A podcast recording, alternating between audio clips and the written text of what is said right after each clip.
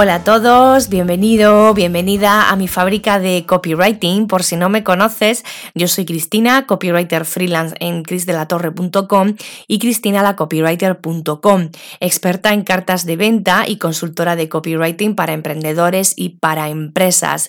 Con mis lecciones, con mis clases de copy de pocos minutos a lo largo de este podcast, quiero que primero entiendas que si tienes un negocio vas a tener que escribir en algún momento de tu vida empresarial y en segundo lugar, me gustaría motivarte, que te inspires, que te animes y aprendas a cerrar ventas con la escritura persuasiva, con la palabra escrita, porque como siempre digo, nadie conoce tu negocio mejor que tú.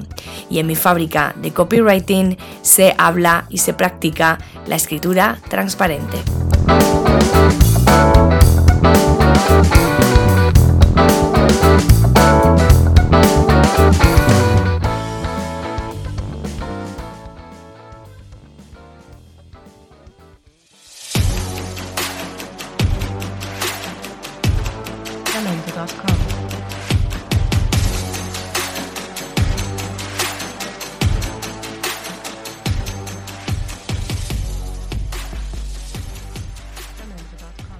Lección número 4. La fórmula para identificar a tu cliente ideal. Si hubiera preguntado a la gente lo que quería, ahora tendrían caballos más rápidos. Henry Ford. Voy a partir de la base de que conoces el poder de elegir un mercado objetivo definido. Así que ahora es el momento de ayudarte a que tú puedas escoger el tuyo. Quizá ahora mismo tienes diferentes segmentos eh, que se corresponden a tu tipo de mercado ideal, al que tú crees que más te conviene trabajar, pero en realidad te estás desviando un poco del camino y no tiene nada que ver con el mercado ideal con el que tú más disfrutas, quizás si es que es el que te hace ganar más dinero, pero no hace que te sientas motivado todos los días a trabajar con estas personas, o puede ser al revés, ¿no? Que te sientas muy motivado y muy inspirado a trabajar con ellos, pero que desde el punto de vista de la rentabilidad, pues no te estén dando los resultados que tú necesitas, ¿no? No estén dándote esas ganancias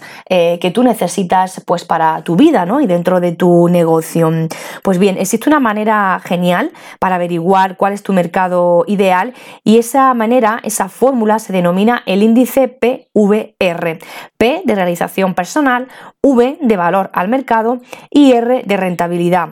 Dar una puntuación del 1 al 10 a cada uno de estos apartados te ayudará a definir exactamente cuál es ese segmento de mercado ideal es el que te conviene más trabajar desde el punto de vista de la satisfacción personal, desde el punto de vista de la rentabilidad para tu negocio.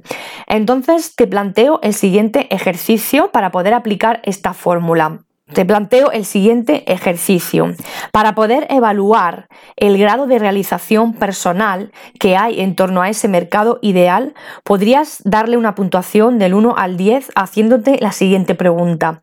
¿Cuánto te gusta tratar con este tipo de cliente? Porque a veces tenemos que trabajar con clientes que son muy difíciles de tratar y únicamente lo hacemos por dinero.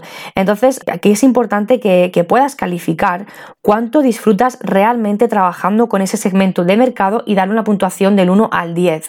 Para poder valorar ese índice que se corresponde con el valor que tiene para el mercado, eh, otorga la puntuación del 1 al 10 haciéndote la siguiente pregunta. ¿Cuánto valoran tu trabajo, este segmento de mercado. ¿Están realmente dispuestos a pagarte mucho por tu trabajo? Y en último lugar, vamos a ver el índice de la rentabilidad para aquí poder otorgar una puntuación del 1 al 10, vamos a respondernos la siguiente pregunta. ¿Qué tan rentable es el trabajo que haces para este segmento de mercado? Te pongo un ejemplo para que lo veas más claro y puedas eh, llevar esta fórmula a hacer un ejercicio práctico con tu propio negocio.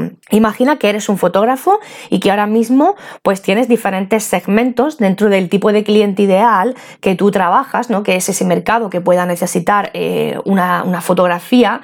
Pues imagina que ahora mismo trabajas fotografía de bodas, fotografía empresarial y, por ejemplo, fotoperiodismo.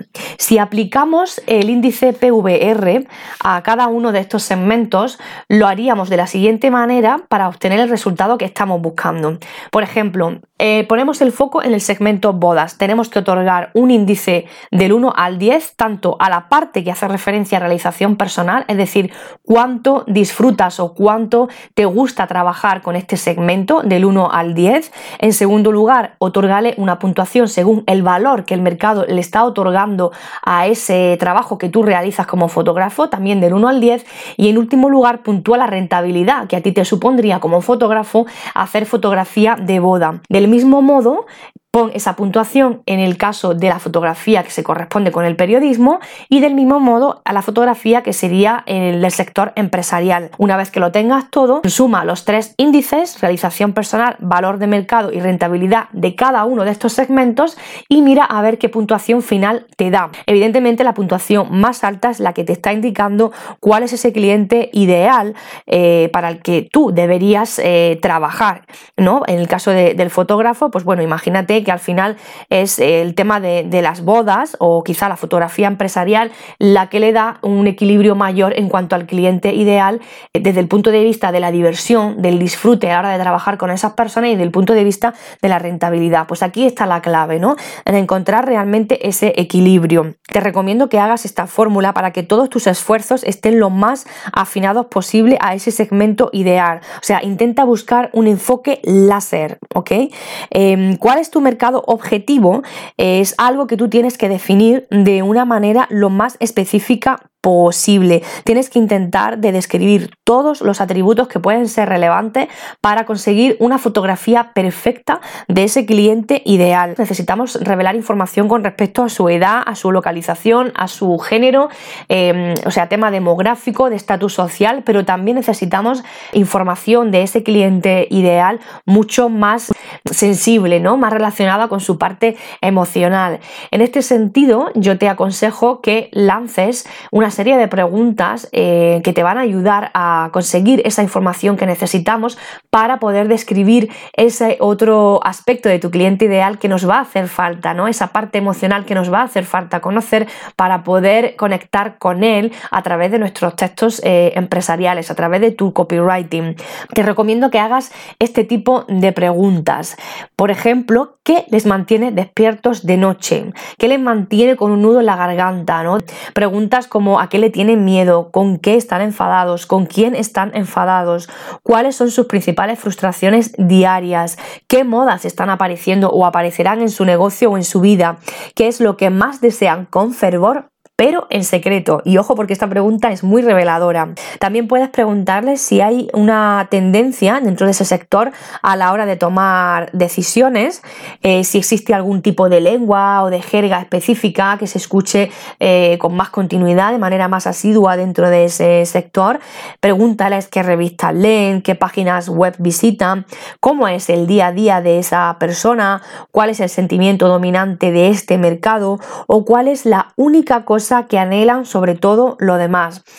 Estas no son preguntas teóricas ni son castillos en el aire, son eh, clarísimamente la clave de la estrategia mm, de copywriting de tu negocio, incluso me atrevería a decir que la clave de tu éxito en general de marketing de tu negocio. Si no te metes en la mente de tu posible cliente, todos los demás esfuerzos que hagas se van a, a desperdiciar por muy bien que lo hagas, por un texto muy espectacular que escribas, si ese texto no está conectado a las cualidades, a las características, a las emociones, a los miedos y a los deseos de ese cliente ideal, eh, pues no va a funcionar, no va a servir, ¿no? Aunque hayas construido, eh, ya te digo, ¿no? El titular más espectacular de la historia, va a pasar desapercibido para el tipo de, cliente ideal que tú deberías trabajar si no lo tienes bien eh, estudiado.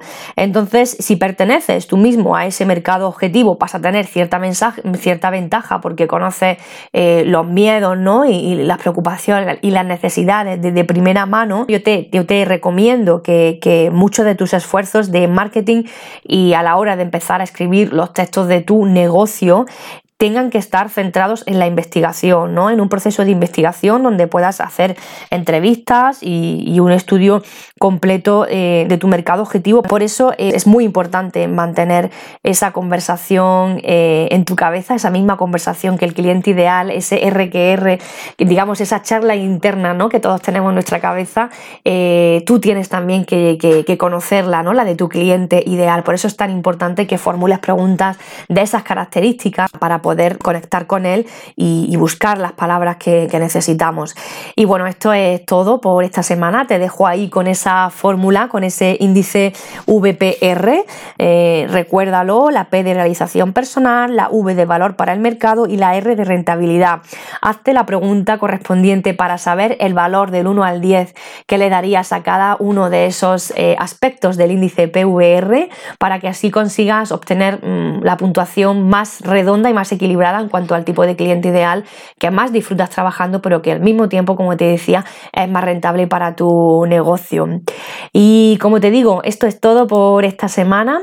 Te doy las gracias por acompañarme y la semana que viene lanzaremos otra bala de conocimientos sobre copywriting con las que espero que estés aprendiendo mucho, pero que sobre todo te motiven, te inspiren y te impulsen a atreverte con los textos de, de tu negocio, que como bien sabes y te digo cada semana, necesitas involucrarte en ellos porque nadie mejor que tú conoce y ama tu negocio. Muchas gracias por acompañarme.